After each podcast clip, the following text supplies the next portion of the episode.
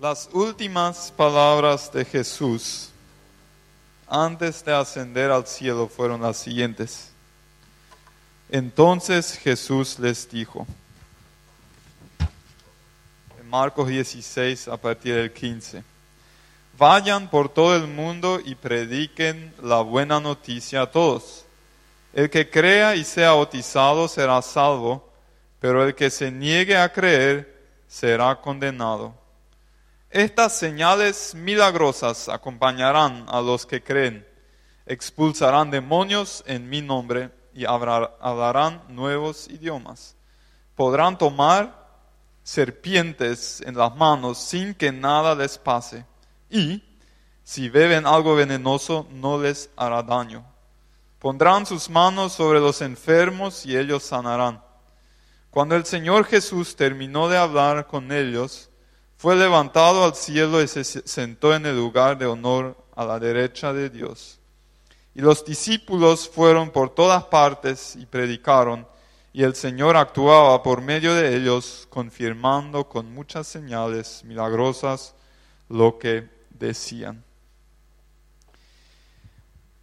Acá tenemos casi tres años de hacer regularmente salidas evangelísticas los sábados por la noche. Eh, tenemos el año 2019, en el año 2016 comenzamos con eso. Rompimos unos cuantos paradigmas. Dijimos Jesús no estaba solamente en las cuatro paredes, sino estaba afuera. Estaba trayendo el reino de Dios hacia la gente que estaba afuera.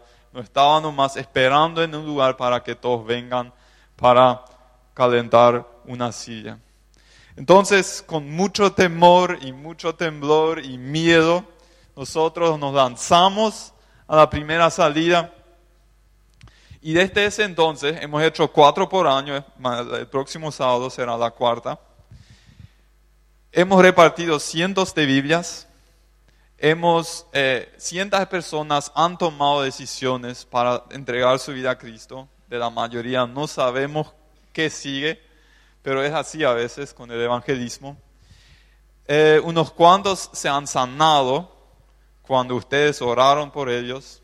El, testimonio de sanidad más loco de las salidas, tal vez algunos de ustedes se acuerdan, del, eh, del tipo que tenía la hernia, eh, una colita así, ¿sí? del, del ombligo que salía, y que por esa razón siempre por, por, la ropa se hinchaba todo, se ponía todo rojo y por esa razón él estaba muy frustrado porque no pudo entrar en el, en el ejército. Él quería estar en la milicia. Entonces, un tipo, uno de nuestro grupo, realmente no era de nuestra iglesia, era de otra iglesia que en este, esa salida nos acompañó. Él, él oró con esa fe infantil, podríamos decir, fe de niño, para que eso desaparezca. Y después revisó y se fue. ¿sí? O sea, algunas cosas, e, eso es lo más loco que, que, que yo sepa que ha pasado eh, en, una de nuestras salidas y es exactamente lo que leí hace rato, acá en, Lucas, en Marcos 16. Que las señales seguirán a los que comparten la palabra de Dios. Algunos se acuerdan de Icuabolaños, ¿sí? Un grupo se fue al Icuabolaños, estaba todavía no, era antes de la construcción, ahora están construyendo un memorial ahí, todo oscuro Sí, y estábamos ahí afuera y la gente pasaba y nos preguntaba, ¿qué quieren ustedes acá?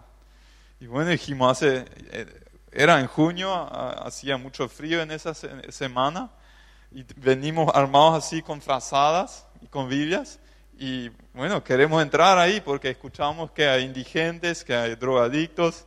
No, no entren ahí, no entren. Y bueno, yo, a mí me dio, yo me cagué y Manu también. Nosotros nos quedamos afuera. Por ahí busqué mi presa afuera en la vereda con un tipo que estaba ahí sentado tomando su oro fino. Comencé a hablar con él para no tener que entrar. Pero yo vi en ese lado que los jóvenes entraban así. Entraban. Y me daba miedo. Y a, la par el tipo me, decía, no entren, no entren. Y ahí entraban. Yo pensé, todo era todo oscuro y habíamos fijado una hora para salir, 21, 15 horas. o sea, nueve y cuarto, para volver acá. Y yo estaba nueve y cuarto ahí y faltaban unas diez chicas. Y, y el, el, que lideraba ese grupo era eh, Patrick Isbrecht. Y eh, él vino junto a mí y, me dijo, Rafa, faltan 10 chicas, tenemos que entrar para ver dónde están. Y bueno, de alguna manera me sentía responsable y, le seguí nomás. Ella había entrado y entonces entrábamos ahí en el, en el tipo primer piso y arriba había eh, tipo oficinas o no sé lo que. Nunca antes entré en el años antes de, explotar. Y ahí vimos que, bueno, al entrar ahí fue, interesante, me entraron así versículos bíblicos, pero no de esos que te motivan, sino de esos que Cristo es mi vida y morir es mi ganancia. Y, y, esa clase de, versículos me entraban. Porque realmente yo pensé, detrás de cualquier esquina hay un drogadicto que, me clava un, cuchillo por un mil i o algo así.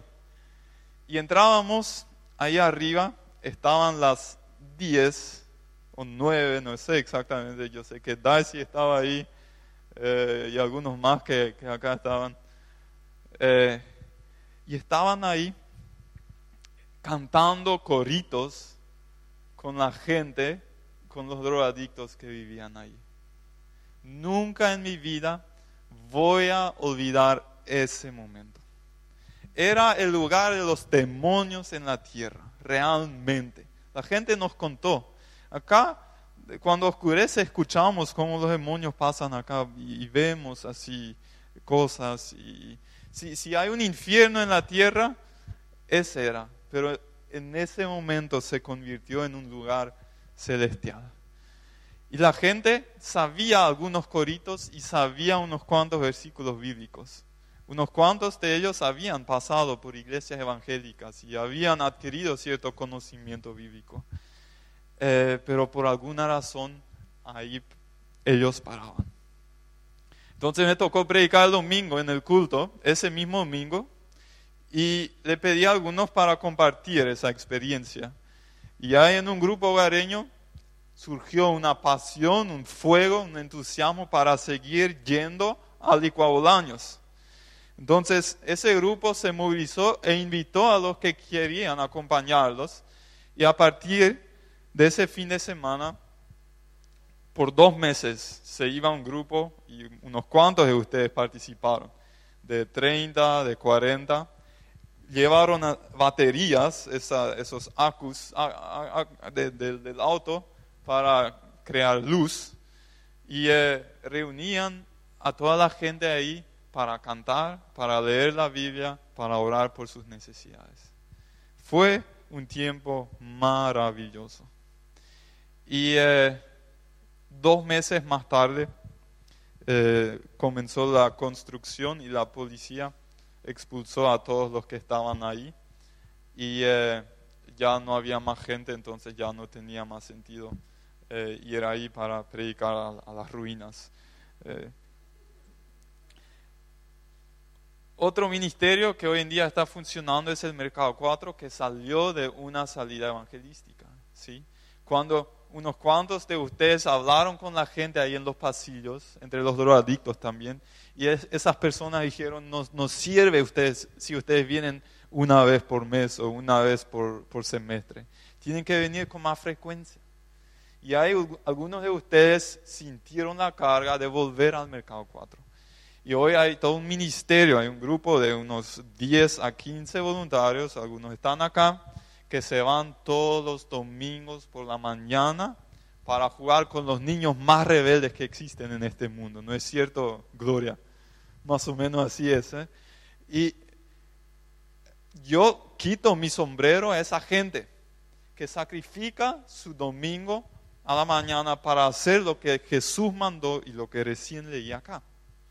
¿Es salir de la zona de confort? Sí es.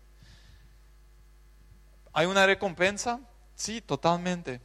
Y hay una persona, nuestro amigo Leca, que ya fue bautizado y que fue una de las personas que estaba ahí en su cama, por la depresión no salía, su familia, un desastre. Y él encontró su nuevo sentido de vida en Jesucristo. Y por una vida así ya valió todo el esfuerzo.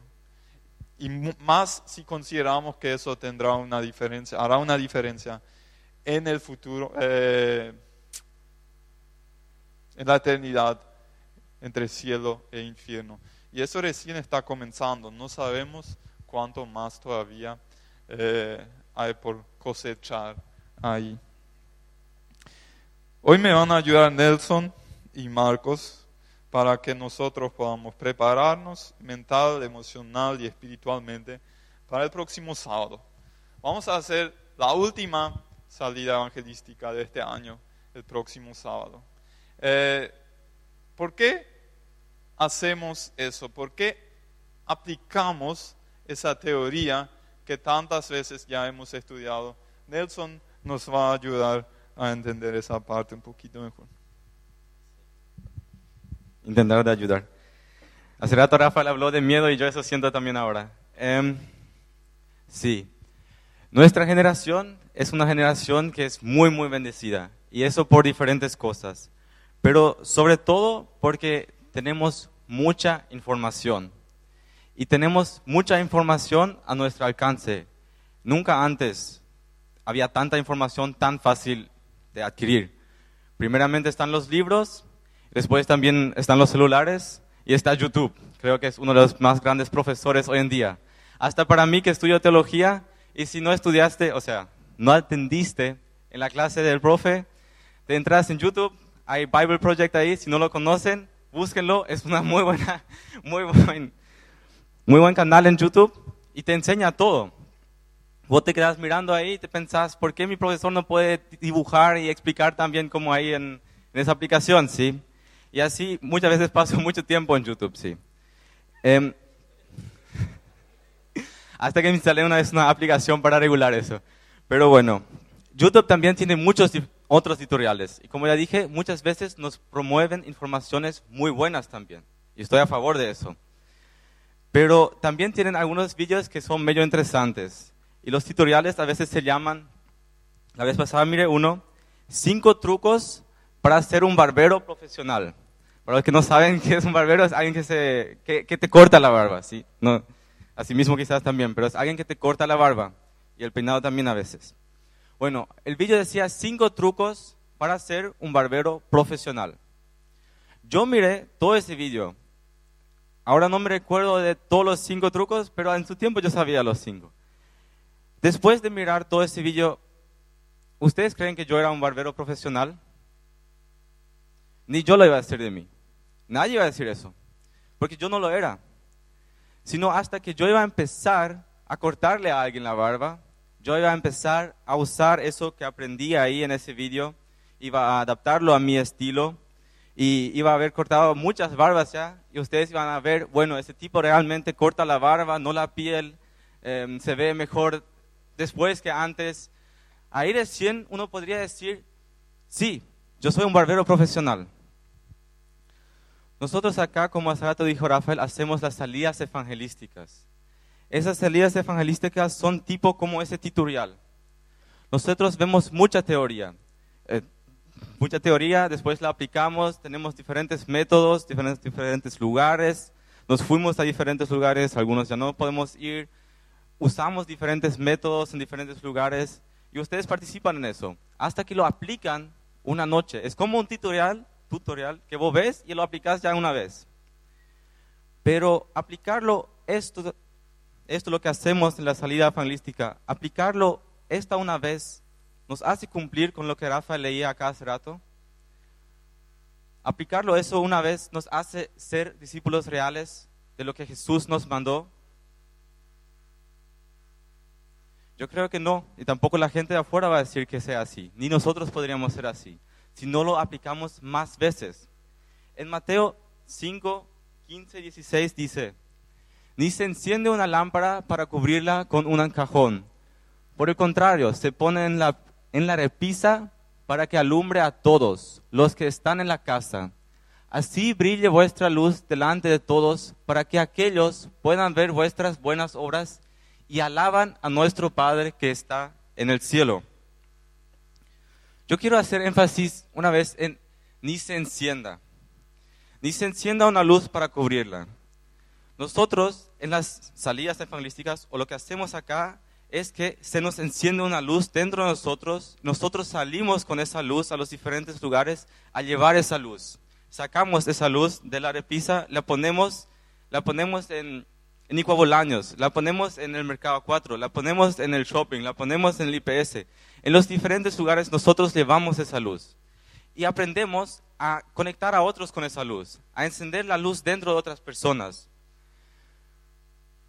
Pero es como lo que dije del barbero. Si no empezamos a hacer eso en la semana también, nosotros no vamos a ser discípulos reales. No vamos a hacer realmente lo que, lo que Rafa leyó acá en Marcos. Como el barbero, yo no puedo agarrar lo que hacemos acá el sábado y hacer lo mismo en, en mi día a día. No va a ser 100% igual. Yo no puedo agarrar el cartel que usamos para el shopping en Cuéntame tu historia. Yo no puedo agarrar ese cartel que dice ciencia versus creación o no sé, algo así. Voy a la una y corro por el patio y digo, ¿quién quiere discutir? No, no, no podemos hacer lo mismo. Pero como yo, que a, por ejemplo, el tutorial de los cinco trucos para ser barbero, tengo que adaptar eso a mi estilo. No voy a tener el mismo cuchillo que él tenía. No voy a tener la misma silla que él tenía. No voy a, quizás él fue, él usó la mano izquierda, yo uso la mano derecha, no sé. Pero tengo que moldear, lo tengo que moldear a mi estilo, lo tengo que moldear a mi forma y adaptarlo. Los trucos me sirven, pero me sirven adaptados a mí. Lo mismo es eso. Acá las salidas nos enseñan muchas cosas y nos, nos sirven y sirven en esa noche. Pero yo, por ejemplo, puedo agarrar la intencionalidad, la intencionalidad de irme junto a la gente, de ya haber hablado una vez. Yo me recuerdo las primeras veces que salí, fue con mucho miedo y todavía sigue el miedo. Pero hacer eso nos ayuda a practicarlo, como el barbero que va a cortar las primeras veces quizás mal, pero con el tiempo va a aprenderlo. Así nosotros también. Tenemos que estudiar eso, aplicarlo varias veces, ver las diferentes formas. Y ahí nos ayudan las salidas evangelísticas. Nos ayudan a encender esa luz. Lo que, lo que a nosotros queda después es sacar esa luz también en la semana y ponerlo. Tener intencionalidad en la universidad, tener intencionalidad cuando voy en el tráfico, tener intencionalidad en lo que hago. Ya cuando uno va discutiendo más con personas sobre la fe, uno aprende más y va a tener más abertura otra vez. Y como Rafael dijo, surgen muchos diferentes ministerios a través de eso, que son parte de sacar la luz también durante todo el día. Sí, somos muy conscientes de que esas salidas nos desafían a salir de nuestra zona de confort. Y les prometo, si alguien ha tenido miedo a esas salidas, fui yo. Y, eh, y, cada salida es una salida de mi zona de confort. Pero ustedes saben que nosotros somos salvos, muchos de nosotros, porque alguien salió de su zona de confort ¿sí? para dejarse clavar en la cruz. Y si yo digo que yo soy seguidor de Cristo y en mi vida no se nota eh, algo parecido a lo que Él hizo, entonces eh, hay que cuestionar eh, lo que yo digo de mí. Nosotros sabemos también que las salidas no son la única forma de hacer evangelismo. Hay muchas formas. Es una práctica. Eh, sabiendo que se nos salta de vez en cuando ese miedito, eh, tenemos acá un especial, a, un tipo que es especialista, especialista ahí en los miedos y en superar miedos y en luchar con los miedos. Marcos se fue hace un poquito más de dos años a Nepal para evangelizar en Nepal. Y en Nepal si te pillan, o ya estoy anticipando lo que vas a hacer, ¿no? Dale, gracias por venir, no necesitas predicar. Eh, en Nepal si te pillan eh, tratando de convencer a alguien de tu fe, entonces podés tener hasta cinco años de cárcel. Y él se fue a ese país repartiendo eh, literatura evangelística, bíblica. Y eh, se confrontó directamente con esa realidad eh, que tantas veces vemos en la Biblia también, que los cristianos fueron perseguidos eh, al compartir la palabra. Y Marcos nos puede ayudar en realmente eh, ver cómo se puede lidiar con un miedo que surge cuando queremos aplicar lo que Jesús manda. Así es, um, especialista en miedo. Me gusta ese título, es apropiado. Um, sí, eh, ¿dónde comienzo? Ah, sí, estuve en Nepal por dos años haciendo misiones y no sé cuál es, la imagen que ustedes tienen si alguien dice misionero, pero yo antes, antes de salir, siempre tenía, ah, si alguien decía misionero, ah, esa persona es, no sé, es así bien, ah, tiene mucha fuerza, su, vida espiritual es así siempre acá. Él se va a la jungla ahí, tiene su machete y se viene un león y pa, así nomás, y sigue nomás, no, tiene, no le tiene miedo a nada, así. eh. Y, pero así, especialista en miedo, esa es la descripción de mí, así, ese, ese soy yo. Yo soy débil, yo, yo tengo problemas con ansiedad, con, con miedos, así. Ah, si, si esa es la, la imagen que ustedes tienen de un misionero, ese no soy yo. Y yo sé que eso es normal, que nosotros tenemos eso, ¿verdad? Que um, muchos, muchos, muchos tenemos miedo. Si, si ustedes piensan, ah, el siguiente sábado vamos a salir, no sé, no sé, eh, escuché estos drogadictos, de esto, aquello, ¿verdad? Ah, no sé qué va a pasar. Y es cierto, nosotros no sabemos lo que va a pasar. Si, cuando nosotros nos íbamos a las montañas así, una vez nos fuimos a un trek, sí, por tres semanas más o menos, para repartir literatura cristiana. Y hubieron dos, dos equipos, un equipo de, de chicas y nosotros, un equipo de yo y un, un- un hermano de, de Holanda. Y nos fuimos así, y fue un, un trek muy bueno, así pudimos entregarlo los libros. En un momento también estábamos caminando ahí ah, y, y- y estábamos tratando de, de evangelizar a la persona que estaba al lado de nosotros, que también estaba yendo por las montañas, un, nepalí, y ah, no, no había apertura. Yo le oré a Dios, por favor Dios, mo- mostrame así, ah, o, o haz- una apertura acá para que pueda compartir el Evangelio. Y literalmente un segundo más tarde me dice, ah, mira un poco ahí esa montaña, ahí es donde Jesús vive, sobre esa montaña. dije, ¿qué? Y ahí le pude compartir el Evangelio, pero así, en un- en- al, siguiente segun- al siguiente segundo, así es que él, él- él lo dijo. Y ahí fue, fue para mí, wow, sí, Dios, Dios obra, ¿verdad? Dios escucha nuestras, nues- nuestras ah, oraciones y Él está con nosotros. Pero el, el mismo trek, o en el trek de las chicas, ellos por algunos días nomás habían ido por, por, los, am, sí, por las aldeas repartiendo los libros y, y la, la policía les había agarrado y tenían problemas ahí y tenían que salir de la zona y tenían que ir otra vez a la capital, a Katmandú. Así se podría decir en, en- en ojo con un, un juzgamiento humano que fue un fracaso, ¿verdad? Y, y el de nosotros fue, fue bueno. Y mi punto es que nosotros no tenemos el control del futuro. Yo no te puedo decir, yo no, Santiago 4 no, no- no nos dice que, que, que no nos gloriemos del mañana, ¿verdad? No sabemos lo que va a pasar mañana. Pero, sí, ahora vamos a la, a la Biblia. Traje acá mi Biblia, la más grande que tenía, porque sabemos que cuanto más grande la Biblia, más santo es la persona, ¿verdad? Los que solo tienen celulares, perdón, no, no sé. No, um, en, en 1 Tesalonicenses 5, el 16 al 18 dice, estad siempre gozosos. Después en el 17 dice, orad sin cesar, dad gracias en todo, porque esta es la voluntad de Dios para con vosotros en Cristo Jesús. Quiero enfocarme en, en 16 y 18. Estad siempre gozosos y dad, dad gracias en todo. ¿Cómo es posible eso? ¿Cómo yo hago para, para tener un corazón que, que, que quiere dar gracias, que, um, sí, que, que se regocija en cualquier situación? Um, porque, porque todos sabemos, ahora nomás, acá escucho a Arturo que no es algo positivo, ¿verdad? No, no es algo así, ah, sí, es algo para regocijarse. Pero le, le escucho a, a- a Be- Betina y, y habla así algo de cómo Dios um, estuvo con ella y realmente sí le, um, le protegió, ¿verdad? Y así es en la vida, ¿verdad? Hay, hay cosas feas que nos pasan y hay cosas um, buenas, pero este versículo no, no dice, ah, estad gozosos cuando eh, eh, pasan las cosas buenas solamente, sino también en las cosas, ah, en, en las situaciones feas.